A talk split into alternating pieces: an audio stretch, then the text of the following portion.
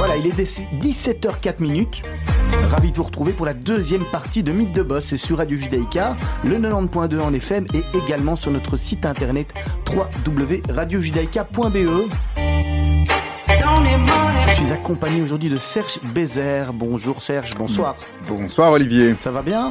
Ça va très bien, les vacances sont terminées, la nouvelle année est passée, on a digéré, donc tout va bien. Et on, devait, on devait être en forme tous les deux aujourd'hui parce qu'on a, on a un invité de marque hein, pour commencer l'année. Euh, il va falloir, euh, il va falloir, tenir le rythme, hein. ouais, assurer. Euh. il va falloir assurer parce que parce qu'on a la chance d'avoir John Alexandre Bogart qui est avec nous. Bonsoir. Bonsoir. Vous allez bien?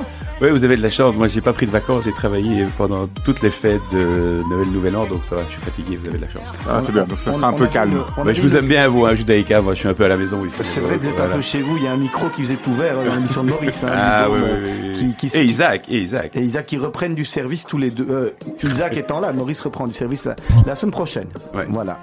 En tous les cas, euh, c'est vrai qu'on avait commencé euh, l'année scolaire avec votre frère, hein, qui était venu nous parler de, sa magnifique école, et puis on va reprendre l'année civile avec vous.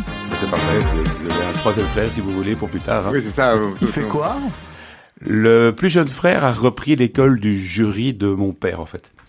Les gens comprennent pas toujours en fait tout l'imbroglio familial, mais en fait, faut savoir que mon frère David, euh, l'école internationale, euh, il l'a créée, il ne l'a pas repris euh, de notre père, il l'a créée de toutes pièces deux ans après le décès de notre père. Donc la Bogart International School, c'est une création 100% David Bogart, je veux dire. Et Charles Albert, le plus jeune, qui nous a annoncé d'ailleurs euh, Noël Nouvel An qu'il allait se marier, on le félicite. voilà, quand les trois frères sont mariés. lui a continué l'école de jury que mon père avait fondée en 1968 et voilà, et il continue sur, le, sur le même site, non? C'est aussi. Alors il est revenu. À l'époque, c'était sur le site où. Il est revenu à Avenue Louise maintenant. Ah d'accord. En fait, l'école a été créée à Avenue Louise et il est revenu à Avenue Louise parce que pour les étudiants de 16, 19 ans, il vaut mieux être euh, près des transports en commun et plus centré que l'école internationale qui peut se permettre d'être euh, dans le site de la Tour de Frein. Voilà. Alors, John Alexandre Bogart, vous avez un, une actualité euh, qui est toujours bien remplie parce que vous êtes, euh, vous êtes le CEO du, du B19. Vous vous occupez d'une école qui s'appelle 19, qui est une école de codage. Mhm. Vous vous occupez du Bupan. Euh, vous occupez du magazine du Zoot. Donc on va essayer de parcourir tout ça. C'est vrai qu'on n'est même pas. Pas que le magazine du Zoot, il y a encore d'autres. Zoot People, Hockey People. et RSCA People. Voilà, le tous Sporting les... Club d'Anderlecht. Le magazine se porte en tout cas mieux que l'équipe pour l'instant. c'est déjà pas mal. Et en tous les cas, euh, ce qui, ce qui est intéressant et, ce qu'on a déjà envie de savoir, c'est, c'est bien entendu, euh, avant de parler de cette actualité, mm. comment, comment ça commence, comment vous arrivez, comment vous arrivez au B19, quel est votre parcours? J'imagine qu'il y a une filiation euh, euh, certainement euh, qui, a, qui, a, qui, a, un lien avec, et, qui, et qui a l'âme de, de, votre papa qui, qui doit planer au-dessus au -dessus, au -dessus de vous, probablement. Oui, oui, mais, très certainement. Mais, quel, mais, quel, est le parcours, en fait Le parcours, en fait, est assez... il est tout à fait atypique. moi, j'ai jamais su ce que je voulais faire dans la vie. Enfin, oui, il y a une chose dont j'étais certaine, c'est que je voulais être disquaire. Ça, c'est sûr. Et je suis, peux vous certifier une chose, c'est que je le serai un jour. Voilà. Donc moi je suis un passionné de musique et de rock and roll et euh, voilà. C'est de nouveau un métier d'avenir. Hein ça redevient un métier. Ça redevient un avenir. Donc euh, quel visionnaire en fait. Quel moi, visionnaire, je me fais des petits plaisirs. J'ai joué trois fois au golf avec Alice Cooper. Euh, j'ai dîné euh, à, à, à Troyes chez moi là il y a une, deux semaines avec Marc Isaïe. Euh, j'ai été voir Liner Skinner, Liner Skinner backstage à Berlin euh, pour leur tournée d'adieu. Voilà, moi ma vraie passion c'est le rock and roll. Le hein, rock and roll attitude. Ah ouais, ouais, ouais. D'ailleurs j'ai une collection de Santiago, j'ai 8000 CD, 3000 vinyles. Euh, je joue très très très très mal de la guitare, mais j'adore ça. Et, ah, Serge, vous avez un point commun. on a un point commun, voilà. Oui. voilà. bah, tu sais, quand t'es pas doué, alors t'achètes les disques, hein, c'est plus facile. Mais non, en fait, le parcours, il est très simple. Euh, on reviendra d'ailleurs euh, dans la fin de ce parcours à l'école de codage, parce qu'en fait, j'ai eu la chance d'avoir euh, d'avoir une famille euh, vraiment derrière moi. J'étais à l'Athénée Robert Cato, euh, d'ailleurs au cours de religion israélite. Hein, c'est pour ça que tout le monde croit que je suis juif, alors que je ne le suis pas du tout. C'est qu'en fait, j'étais à l'Athénée Robert Cato avec ma meilleure amie, qui est la fille de la meilleure amie de ma mère, Catherine Weiser, c'est pas un secret. Et comme j'étais orthodoxe et qu'il n'y a pas de cours de mon père a dit bah, qu'il aille avec Catherine au cours de religion. au moins, ça lui ferait une ouverture d'esprit. Et donc, en fait, mon prof, c'était Shalom Benizri. Je me suis marié comme un dingue. Quand je me suis marié, je connaissais rien à ma religion, je connaissais plus la vôtre. et c'est vrai que ça m'a ouvert beaucoup de choses et, euh, et, qui fait que je suis effectivement donc, très proche de la communauté. Mais mes études à Cato, ben, ça se passait bien jusqu'à ce que je me fasse virer pour euh, indiscipline. Alors, j'ai fait mon petit jury chez mon père, que j'ai réussi très vite. Puis suite à ça, j'ai quand même dit que je voulais retourner à l'école. Alors là, j'étais au collège Saint-Pierre parce que tous mes copains y étaient. finalement pour finir la scolarité. le deuxième le cycle, petit jury, c'est 1, 2, 3. Ah, deux, trois. Puis alors, j'étais au collège Saint-Pierre pour en quatrième parce que j'étais à mon père. euh, Tous mes copains étaient là. Moi, j'avais qu'une envie, c'était rigoler. Donc, euh, je me suis fait virer pour indiscipline. Donc, en Chez général, papa, j'ai... Viré de chez papa Non, non, du collège Du Saint-Pierre. collège Saint-Pierre, d'accord. Donc là, je suis retourné chez papa. Il y a quand même un pattern, il y a quand même un pattern. La- L'indiscipline, on va y revenir avec Ubu peut-être après. Oui, c'est pas ce- parce ce- que Ubu n'existe plus, mais Non, euh, effectivement, bah, c'est un peu ni Dieu ni maître, euh, avec quand même le respect des lois en général. Bon, j'étais Aujourd'hui, Aujourd'hui, j'ai toujours respecté plus ou moins la loi. euh, en tout cas, j'ai jamais rien fait de grave. Mais euh, oui, système scolaire ne m'allait pas. Et en fait, il y a un truc aussi qu'il faut dire, c'est que je rêvais de chaque fois d'étudier avec mon père. Et le meilleur moyen d'y arriver, c'était de se faire virer. En général, j'étais pas trop, j'avais toujours plus ou moins mes points, mais voilà, indiscipline, euh, soit. Et à ce moment-là, j'ai fait mon examen d'entrée à Polytech avec mon père, que j'ai réussi. Bon, j'avais pas le choix. C'est la, la seule personne à qui j'ai toujours obéi en fait. Hein. Et puis euh, j'ai décidé de m'inscrire à l'ULB où j'ai raté deux ans euh, parce que j'ai pas du tout été au cours. Je me suis éclaté. Et puis finalement j'ai fait des études d'histoire avec mon père. Donc quoi, Polytech, on abandonne. Enfin, non, Polytech, c'est parce qu'en fait je voulais terminer. Mon Ouais. père, je devais forcément terminer mes humanités. La question ne se posait pas. Mais il trouvait que faire le jury ou l'examen d'entrée en agro c'était trop facile. Donc il m'a dit ben si tu le fais, tu fais l'examen complet à Polytech, ce qui te donne des bases euh, en maths. Tout à fait. amusé. Donc en fait, en gros, après ça, je me suis planté, puis j'ai recommencé, puis j'ai réussi de nouveau grâce à mon père. Donc en fait, euh, pour résumer ma vie jusqu'à mes 22 ans, euh, toute ma famille euh, voulait me foutre dehors à la maison, sauf mon père, euh, qui disait on le garde, on le garde, si on le lâche, on le perd, et c'est foutu à tout jamais. Et je reconnais que euh, s'il m'avait lâché à 18 ans, ça aurait vraiment été un drame. Et il s'est accroché pendant 4 ans, franchement. Un sale gosse, euh, général, il fait sa crise jusqu'à 18, 19, 20. Bon, Chez vous, ça a continué. moi, ça a été jusqu'à 22. Ouais, D'autres mauvaises langues diront qu'elle ne sait jamais, elle est toujours pas terminée, mais c'est pas grave. Et en fait, j'ai grâce à ça, à un père qui s'est accroché, accroché, accroché, bah, finalement, j'ai fait des études d'histoire, j'ai monté une boîte avec un ami, John John Gossens, par hasard dans l'événementiel, parce que ça marchait bien à l'époque, et on s'est mis là via des stages et tout. Et bon, on va arriver après sur la suite de ma carrière, c'est pas si mal que ça. Et, mais j'ai eu la chance d'avoir un père, d'avoir une grand-mère aussi qui croyait en moi, euh, d'avoir un- un- une situation familiale assez stable, on va dire euh, aisée. Et quand mon père est décédé il y a 12 ans, je me suis toujours dit, je dois une- créer une fondation, faire quelque chose pour aider les jeunes, parce que je trouve que les jeunes ont droit à une seconde, une troisième et parfois même une quatrième chance. Il faut pas abandonner. Bon, il y a un moment, évidemment, à partir de 30 ans, s'il n'a pas compris, on laisse tomber. Mais il y a des jeunes, en tout cas entre 18 et 25, qui ont besoin d'avoir plusieurs chances. Et donc, j'ai imaginé plein de choses, plein de choses, plein de choses. Et puis, j'ai été pris un peu par euh, le développement de mes affaires. Et euh, voilà, jusqu'à ce que j'entende parler de l'école 42 de Xavier Niel à Paris. Donc, je fais un grand saut dans le temps, mais après, on, On reviendra sur la... Mais 19. le, le lien est très important, c'est que, voilà, j'ai eu cette de- chance. De faire quelque chose. Je voulais faire que les, gens aient aussi cette chance, les gens qui ont moins de chance que moi euh, à la naissance.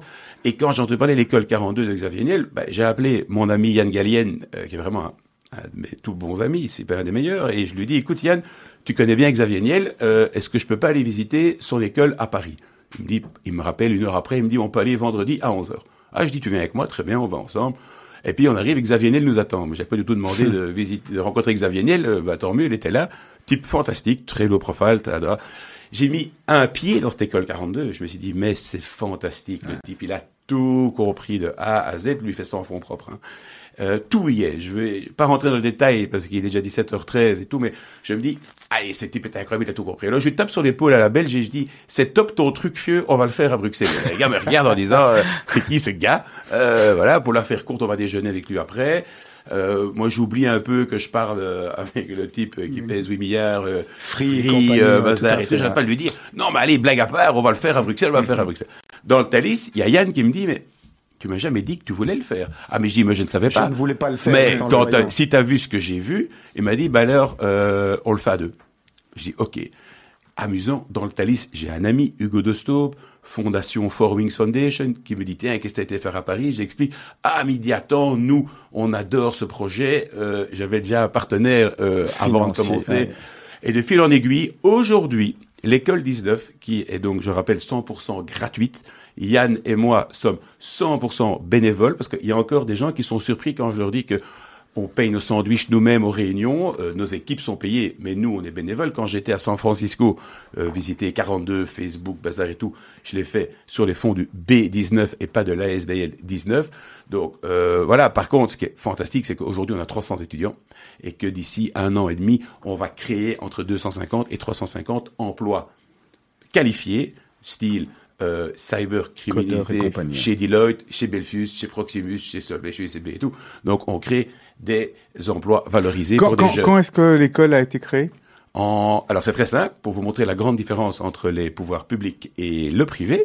J'ai été visité en mai 2017. On a ouvert en mai, non, en mai 2018. Voilà. On a fêté nos un an en mai 2019. Et vous avez les premières promos qui, la première promo entre On a, on a déjà créé, je crois, une, vingt- une quinzaine d'emplois. Parce qu'il y a plusieurs programmes, il y a des programmes courts, des programmes Non, longs, c'est comment Non, non, c'est un programme long. C'est un programme. Une fois que vous avez fait l'examen d'entrée, euh, qui est donc 30 jours à 16 heures par jour avec une journée de 24 heures au milieu, ils dorment sur place dans des. Il y a une ambiance d'enfer. Hein.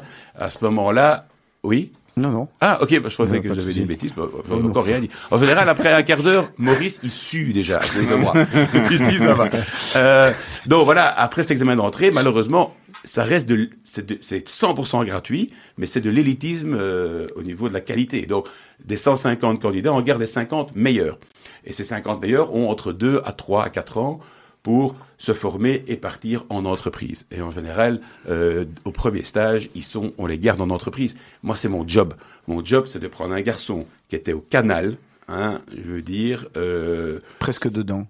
presque dedans, si pas dedans. Mhm. C'est pour ça que l'ambassadeur du Maroc m'a invité et m'a contacté et m'a remercié pour ce qu'on faisait pour la communauté. Parce que une fois qu'il a un job valorisé, hein, le jeune, qu'il soit juif, musulman, catholique, laïque, n'importe quoi, une fois qu'on est à la rue, on fait des conneries. Quand on n'est pas, quand on a un job valorisé avec un CDI à 2000 net chez Deloitte avec une bagnole, ah ben finalement, on se trouve On une dans, on nana. rentre dans le, on rentre dans le Euh, moule. On est heureux, la vie est belle, euh, on, on boit des coups, on se marre, on bosse, on fonde une famille. Et c'est ça que les politiciens ne comprennent pas en dévalorisant sans cesse l'enseignement. C'est que la jeunesse, tout ce qu'elle veut, c'est un job 80%. Tout Il y a fait. toujours des gens qu'on n'a rien à foutre, mais ça, en gros, voilà, et il faut qu'on donne du, un- une lueur au bout du tunnel de cette jeunesse qui, entre nous, est fantastique. Parce que chez nous, les gamins qui sont chez nous, enfin, les gamins, ils ont entre euh, 18 et 30, euh, ils sont fantastiques. Il n'y en a pas un euh, à qui je me suis dit, tiens, ça c'est vraiment un connard. Non, ils sont tous fantastiques. Très reconnaissants, adorables, euh, très travailleurs. Ils savent que c'est leur dernière chance. Donc voilà, lien... Qu'est-ce qui se passe avec les 100 qui ne, qui sont pas retenus? Ben, en fait, ils ont fait un mois. En général, en juillet ou en août. Donc, la plupart sont soit un peu déçus, mais ont beaucoup appris. Et ils repartent dans le circuit. Il y en a qui recommencent un an après. Mais on a des profils incroyables. On a des gens euh, qui sont mi-temps chez Decathlon parce que et qui entretiennent, qui ont une mère à charge, mais qui prennent les 20 jours de congé qu'ils ont Pour venir, pour euh, venir faire l'essai des 30 jours au mois de juillet. euh, Regardez John Alexandre, parce que là, on est Ouais. dans, dans, le, dans le programme tout à fait décousu et j'adore. C'est Je suis désolé, Non, non, oui. mais c'est très bien, hein, parce qu'on on- on sent encore une fois, euh, comme tous les entrepreneurs qu'on reçoit, les, les passionnés et, et les C'était pour expliquer le lien entre ma- formation. Ce que je vous propose, hein, parce qu'on on, Oui. on est déjà, c'est qu'on reprenne, si vous voulez bien, parce Oui. qu'on va arriver à l'école à l'école 19, mais après le Voilà. 19. Donc c'est qu'on on, on finisse euh, sur votre parcours.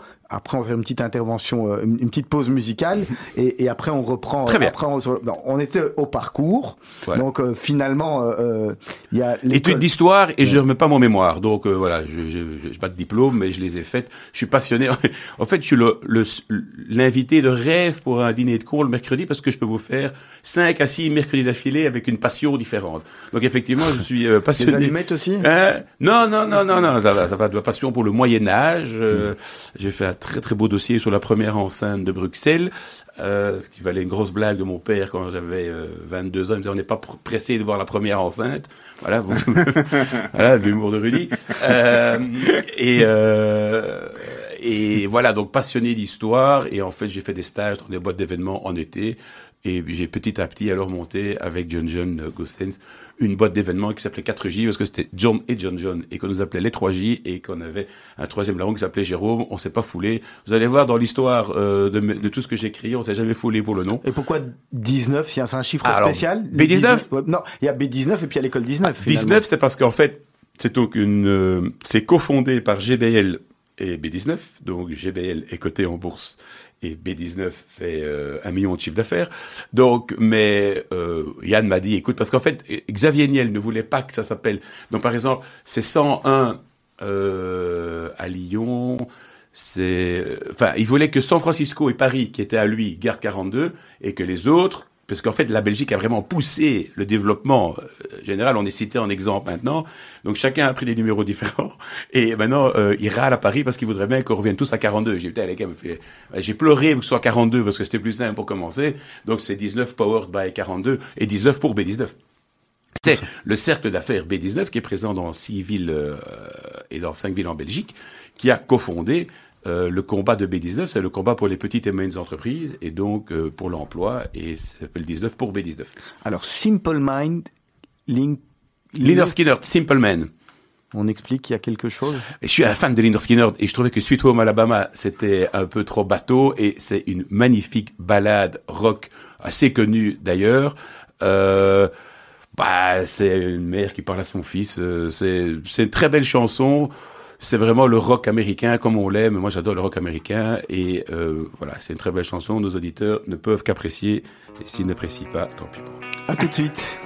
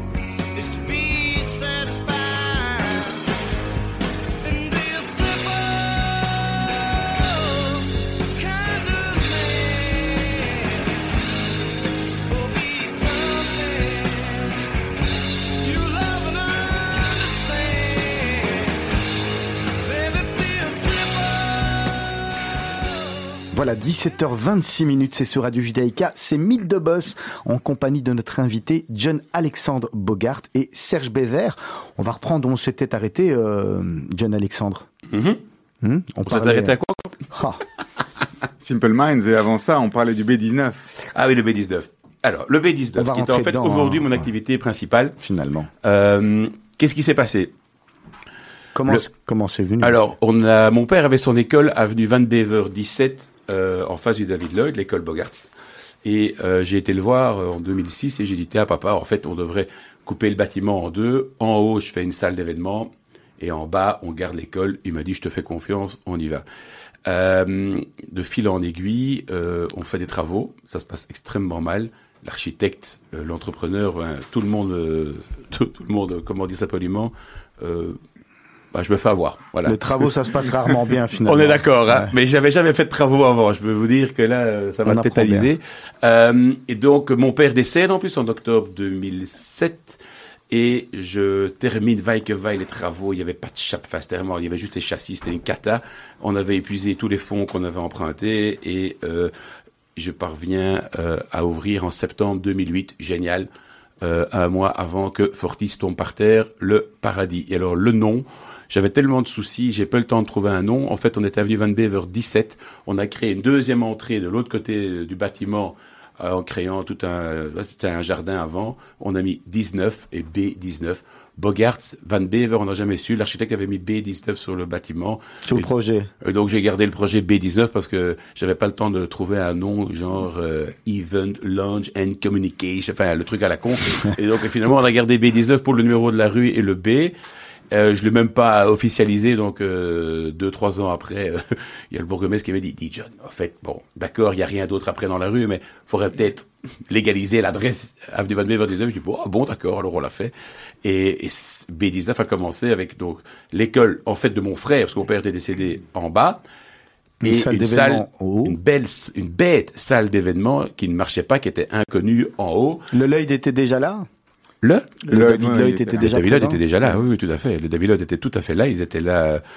Mon père a acheté en 95 et eux sont installés en 2005 et moi je suis arrivé avec mon projet donc euh, fin 2008 et de fil en aiguille on a développé cette salle d'événement. euh, euh, on a eu beaucoup de bar mitzvah, de brit milah et tout. On doit tout faire. On doit beaucoup à la communauté du quartier. hein. On est quand même pas loin de l'avenue. Je dis toujours c'est l'avenue Benguigui. Moi je peux faire ce genre de blague. Comme j'ai été au cours de religion, on peut pas me traiter d'antisémite. Euh, non, mais de fil en aiguille, on a commencé à être connu. On est bien placé. L'endroit était beau. Voilà. Et alors en 2012, parce qu'en fait. Mes réussites sont dues à une succession d'échecs, hein. donc euh, parce que donc le début de B19 c'est plutôt un flop, sur la tête de l'eau, euh, et puis, je veux lancer euh, un corporate club. Ça, ça marche pas mal. Donc, société paye à l'année. Je copie le SAP Launch. Puis, je veux lancer du coworking avec Silver Square qui était à ses tout débuts. On se prend un bouillon pas possible. Et à ce moment-là, euh, je me chope un cancer et je pars en six mois en chimio avec un truc qui me marchotte. Et euh, voilà. Et c'est pendant mes six mois de chimio que j'ai eu l'idée de créer un cercle d'affaires.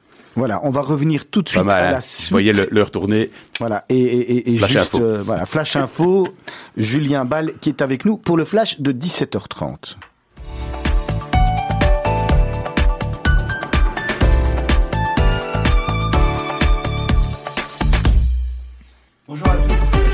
Nos journalistes vous informent. Bonjour à toutes et à tous, il est 17h30, vous êtes sur Radio Judaïka, voyons tout de suite ensemble le sommaire de votre journal de 18h.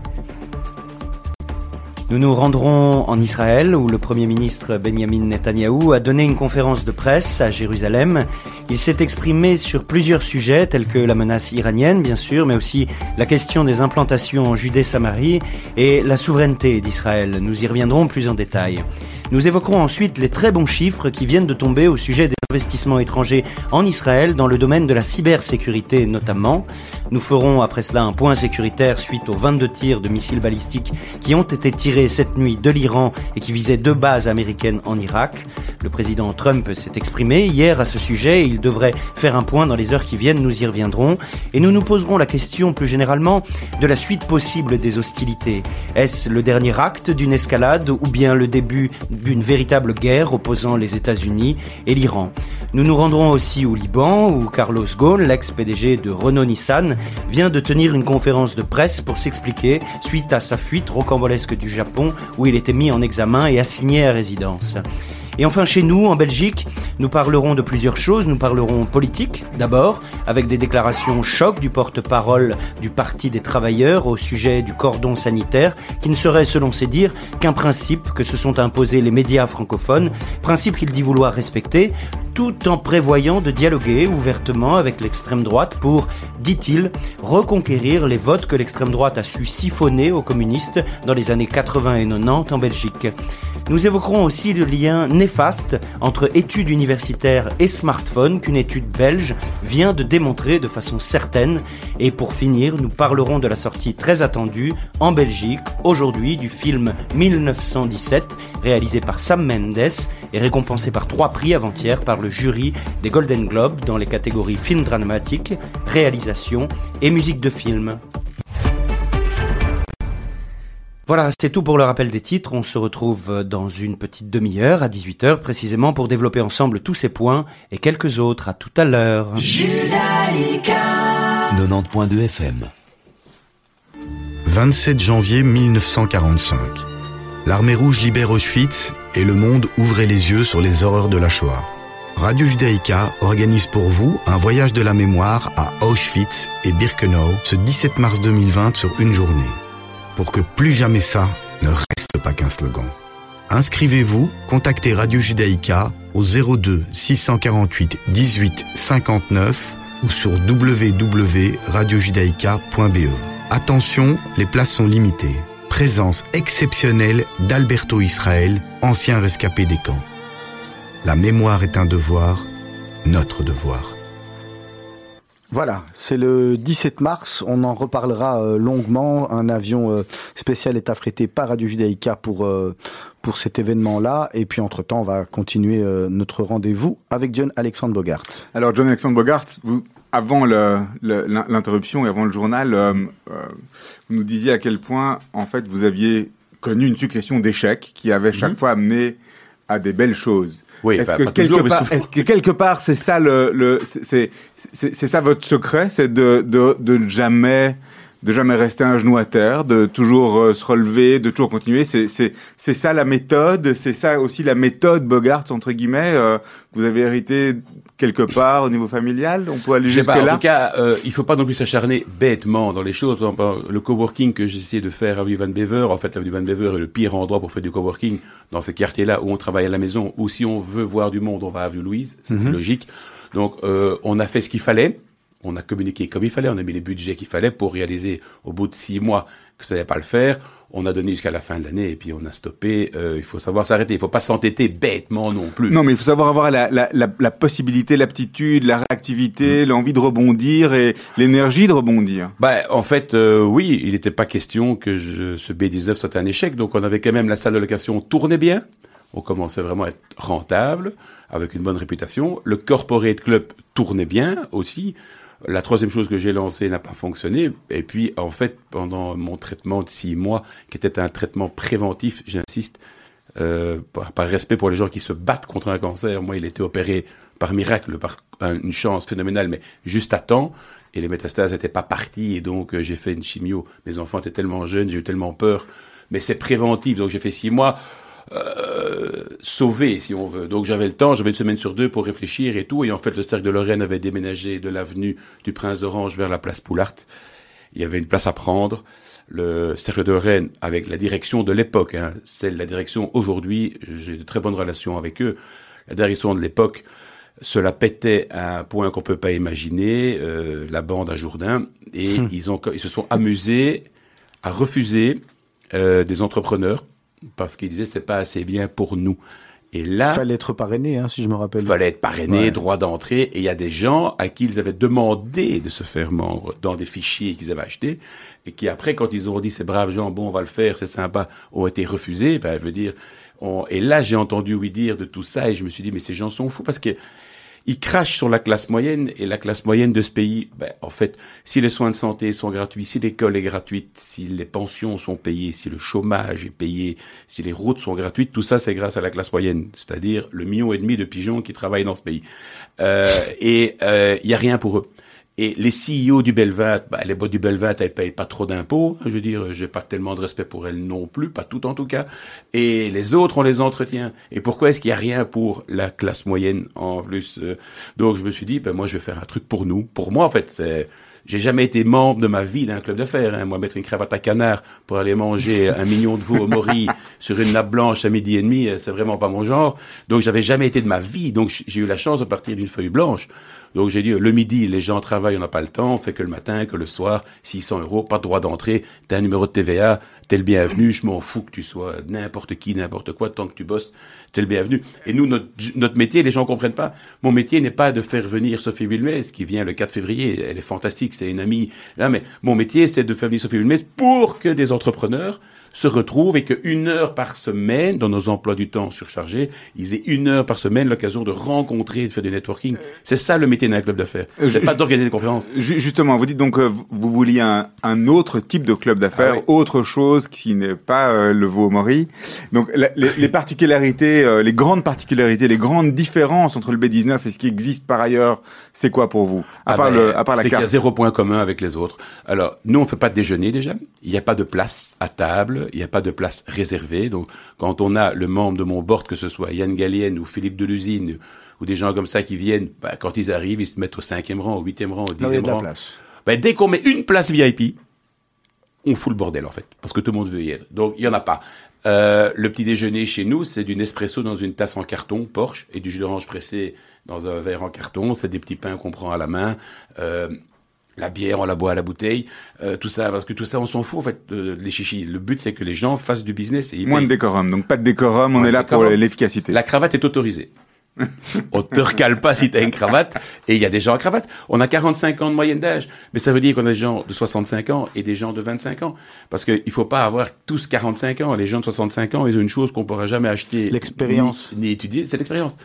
Et elle apporte aux gamins de 25 ans, les moins de 25 ans sont gratuits chez nous, on en a une quarantaine sur les 1000 membres de Bruxelles, et eux, ils sont contents de venir parce que, euh, voilà, c'est cool, et alors ils peuvent avoir des conseils de plus âgés, et, et voilà, on a plus de 30% de femmes aussi, parce que dans tous ces clubs, je suis désolé, euh, ils ont beau dire on veut la mixité, ils, ont, ils ne veulent pas la mixité. Nous, on veut une parité homme-femme. Et comment, c'est, quelles sont vos recettes alors pour faire en sorte que la mayonnaise, que la sauce prenne, que, ça fonctionne, que les gens se parlent en fait? Parce que euh, beaucoup de ces clubs d'affaires sont aussi des clubs où en, définitive on a des, des sous-cercles, des sous des ah sous-ensembles de personnes qui viennent uniquement pour boire un verre entre Fantastique question. Euh, chez moi, il n'y a pas de club de jeunes, il n'y a pas de sous-club de femmes, il n'y a pas de sous-club de passionnés de golf. Il y a B19 point barre. Je veux dire, euh, c'est tout. Et donc, on fait un événement par semaine. Après cet événement qui dure 55 minutes, parce que ça aussi, euh, pour moi, il est plus important qu'ils network une heure et demie euh, et qu'ils aient 50 minutes de conférence plutôt que l'inverse. Hein, on est bien d'accord. Donc, d'ailleurs, au tout début, là, en 2000, il faut savoir que, ben, il y a cinq ans et deux jours, j'avais reçu Eric Zemmour. Euh, la veille de Charlie Hebdo, euh, la fusillade. Et euh, Eric Zemmour, je lui avais dit à 8h moins 2, voilà, c'est fini. Je l'ai coupé, il dit quoi, quoi, il n'a pas l'habitude? J'ai dit non, non, ici, euh, et c'était au tout début, hein, je dis ici, on respecte. Moi, je respecte le membre, en fait. Le membre, il faut que soit à 8h il network, soit que s'il a dit qu'il sera à 8h30 à la maison, c'est jamais à cause de moi qu'il sera en retard. Donc ça, il faut pas me prendre comme excuse pour madame, ça marche pas. La, la, la, base, euh, John Bogart, c'est de trouver des, des, des intervenants intéressants? Ça, c'est vraiment très, très facile. Franchement, organiser une conférence louer une salle, avoir un orateur et un public, c'est très facile. La magie, euh, enfin la magie, ma réussite, c'est d'avoir euh, 1000 membres qui network et là, on a quand même 90, 85% euh, de taux de reconduction et on est toujours en croissance parce qu'en fait, ils me disent tous, mais moi, mes 600 balles, en fait, en deux mois, je les ai amortis si tu joues le jeu, évidemment. Hein, je dis, si tu viens de temps en temps et tout, voilà, c'est des, c'est des gens chez moi qui font en, en le noyau dur, les 70%, c'est des gens qui font entre 500 000 euros et 5 millions de chiffre d'affaires. quoi. C'est des gens qui sont dans la vie active et les 600 balles, euh, ils les... Ils les sentent pas, ça passe dans les frais de bah, société. Ils, y gagnent, donc euh, voilà. Et alors petit à petit, ben, c'est vrai que de fil en aiguille, on est aujourd'hui présent à Anvers, à Gand, au Brabant Wallon et à Liège. Et au Luxembourg, donc dans le pays du Luxembourg, un autre pays. Voilà, mais avec ça, c'est, six- parce que les euh, les Wallons et les euh, Flamands ou, ne veulent pas venir à Bruxelles ou parce que simplement il faut être euh, ou il y a d'autres personnes chez eux. Hein, d'autres, euh, que- alors, je me rappelle que Franz Van Dahl, qui était euh, ambassadeur à Washington pendant des années et qui était le chef de Cap du Roi à l'époque, avait dit en conférence chez nous, vous savez, il faut pas croire, hein, les gens de Boston, ils prennent les gens de New York pour des ploucs. Hein. Donc, faut... ici, on est choqué parce que moi, je peux vous dire qu'Anvers euh, prend gant de haut. Euh, Liège veut pas venir à Bruxelles, mais c'est partout dans le Non, monde. c'est- comme ouais, ça. Lille ne veut pas, ouais, ouais. prend Paris, euh, n'aime pas Paris. C'est pas tellement ça mon point. C'est- Je pense que pour moi, il y a un intérêt justement, et il y a, il y a aussi quelque chose à faire au niveau d'un cercle d'affaires pour faire en sorte que des gens qui sont euh, ben, à Namur parlent à des gars qui soient qui sont à Gand et des gens Je qui sont à Anvers à votre Alain. question. 5 à 8% de nos membres font les, les voyages entre les villes parce que quand tu es membre d'un club, euh, tu peux t'inscrire dans tous les autres. On a une application, c'est inscrire, désinscrire. C'est, me suis inspiré du jour, nuit des visiteurs. C'est très facile. Veux, je inscrire, désinscrire, inscrire, désinscrire. Moi, je m'inspire de tout ce que j'ai vu dans ma vie. Pourquoi je respecte le timing? C'est que quand j'étais jeune, euh, j'avais de la famille aux États-Unis, donc j'allais souvent à Orlando. Quand les Américains t'annoncent qu'il y a un feu d'artifice à 22 h à 21h59 et 30 secondes, toutes les lumières s'éteignent et à 22 feu h c'est parti. Euh, déteste les trucs qui commencent en retard, tu dois attendre comme un con. J'aime bien quand je joue au théâtre qu'on me dit ça va durer 1h40. Ouais, je suis content de savoir. Après ça dure 3 heures, si je le sais, je m'en fous, je suis content, je veux savoir. Ben, avec moi tu sais tout. Eh Ben, le jour nuit, c'est ça, inscrire, désinscrire. Voilà, j'ai pas la prétention que le B19 soit le sujet principal de mes membres toute la journée, donc on leur facilite la tâche. Et on organise plusieurs fois par an un événement national. Et le national, la capitale de la Belgique, c'est Knokke-le-Zout. C'est-à-dire que je fais, grâce à mes introductions via le magazine Zoot People, et bon voilà, tout le monde sous de ma gueule, moi euh, j'avais rencontré Yannick Noah pendant euh, euh, l'Optima Open et il m'avait dit, c'est incroyable, tu sais, moi en fait, toute ma vie, on parlait du racisme et tout ça, il me dit, il dit, en fait, à Yaoundé, je suis à Salle Français, et à Paris, je suis à Salle Bougnoul. Et je dis, c'est drôle parce que moi, au Fort Jaco, on me traite de Zoutois, et aux Zout, je suis le petit bruxellois. Euh, voilà. Donc, Knock, non, je, je rigole, mais je profite de mes affinités avec Knock. L'Anversois, il est ravi d'aller à un événement national à Knock. Le Liégeois est ravi d'aller à Knock. La capitale, sincèrement, d'abord, nous ne sommes pas accueillants, parce que la ville est coupée en quatre. Euh, trafic. le trafic, il y a, on n'a plus de centre-ville, on Et puis on va rouler à du 30 à On va l'heure. rouler à le on va rouler à l'heure, du partout. 30 à l'heure. euh, Faudrait rouler en arrière presque. c'est vraiment le bordel chez nous. Et on n'est pas une ville conviviale, à part la place du Châtelain, le Sablon, la place Bruckmann, parce que franchement, du côté de Woluwe, c'est quand même pas folichon non plus. Je veux dire, euh, on a peur de circuler ici. Donc Knock me facilite la tâche, tout le monde vient à la mer, et euh, le dîner euh, qu'on fait le 15 août, le dîner B19, est un grand succès. Tout le monde se mélange. Alors, il Ouais. est déjà 17h43. On a, on jusqu'à 22h. Hein. Oh, euh, au moins, au moins, mais, mais on a encore tellement de choses à voir. Euh, je propose qu'on qu'on enchaîne qu'on qu'on revienne euh, sur l'école, euh, sur l'école 19, euh, euh, dont, dont on a commencé à, à parler. Finalement, la, la question était, pour vous, ça reste, ça reste du bénévolat, l'école? ça reste du bénévolat 100%. Et je vais citer la phrase que mon partenaire Yann Gallienne a dit dans l'écho. Yann Gallienne, euh, donc euh, c'est le successeur d'Albel Frère à la tête de GBL. C'est lui qui a, je crois, réalisé un profit de plusieurs milliards en investissant dans Adidas. C'est vraiment un gars, sincèrement, je peux le dire, euh, assez brillant, rapide, fantastique et tout. Quand il dit dans l'écho, la plus belle chose que j'ai réussi après ma famille, c'est l'école 19 c'est quand même impressionnant, quoi. Je veux dire, et moi aussi, sincèrement, cette école, c'est vraiment une belle réussite. J'en ai rien à foutre de gagner de l'argent là-dessus. Ça n'a jamais été le but et ça le sera jamais.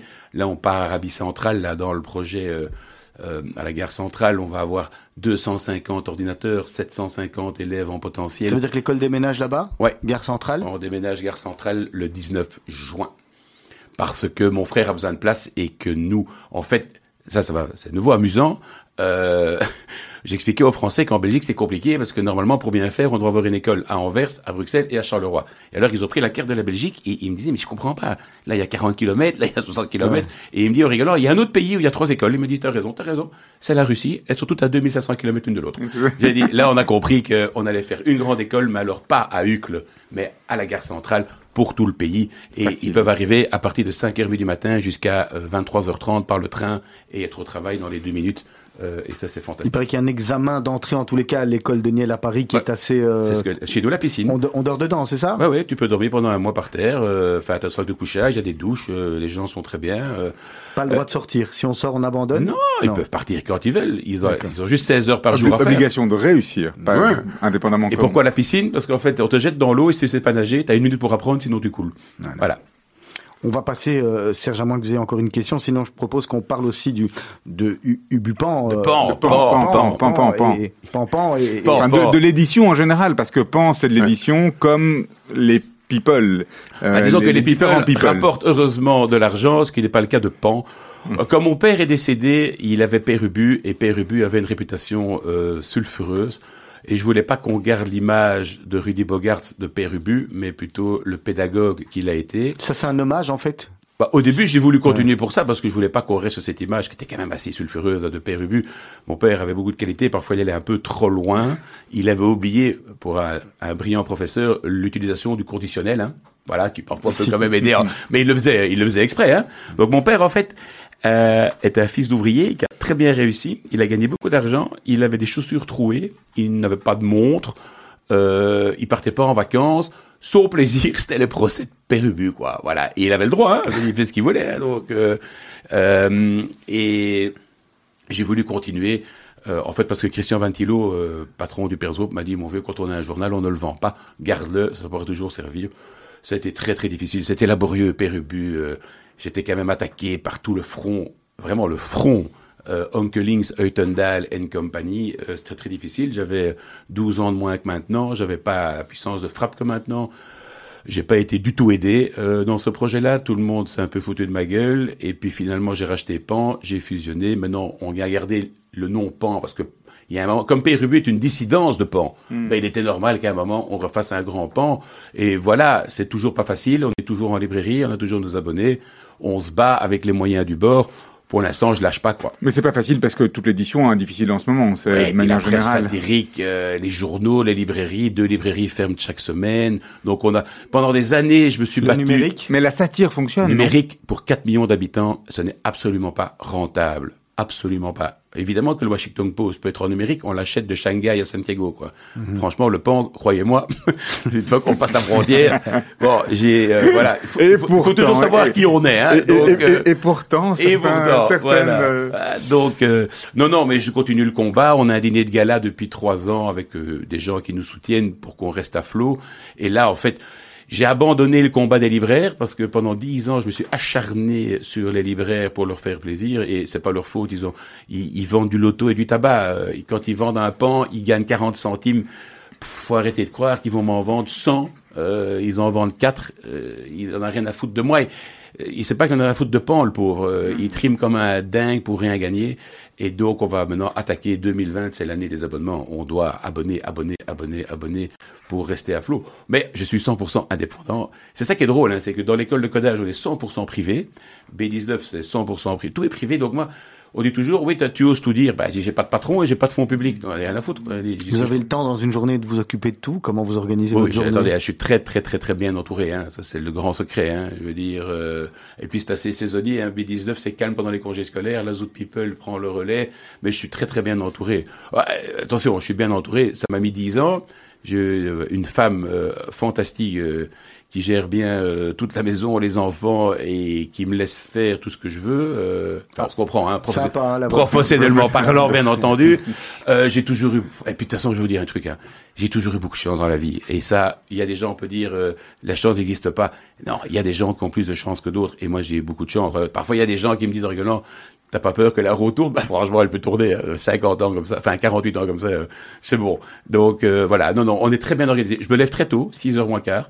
Euh, ce qui fait que je sors beaucoup moins qu'avant, hein, parce que moi, en fait, en plus de rock'n'roll, j'adore la fête. Hein, c'est un sacré professeur, j'adore la fête. C'est limité à une fois par an aux août maintenant. Non, non, t'es fou, quoi. Là, là, Il y a le week-end. Hein. Non, non, mais je me lève très tôt parce que les entrepreneurs, comme nous, euh, on n'est pas des hommes d'affaires, on est des entrepreneurs. On sait vraiment faire les choses euh, utile entre 6h et 8h30. Après ça, on fait que gérer des merdes et des conneries. Et donc, je crois que vous le savez ici autant que moi.